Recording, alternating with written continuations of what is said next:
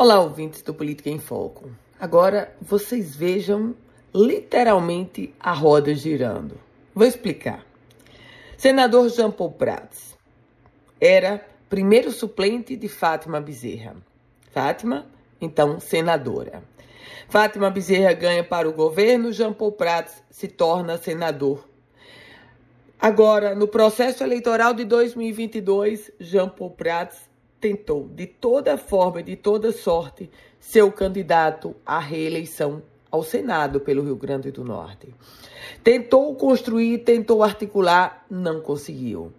E teve que se contentar com um prêmiozinho de consolação, que seria a primeira suplência de Carlos Eduardo Alves, que foi o candidato apoiado por Fátima Bezerra, Carlos Eduardo Alves, que é do PDT.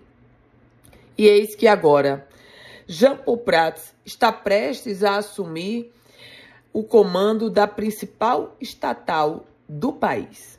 Ele vai ser o novo presidente da Petrobras.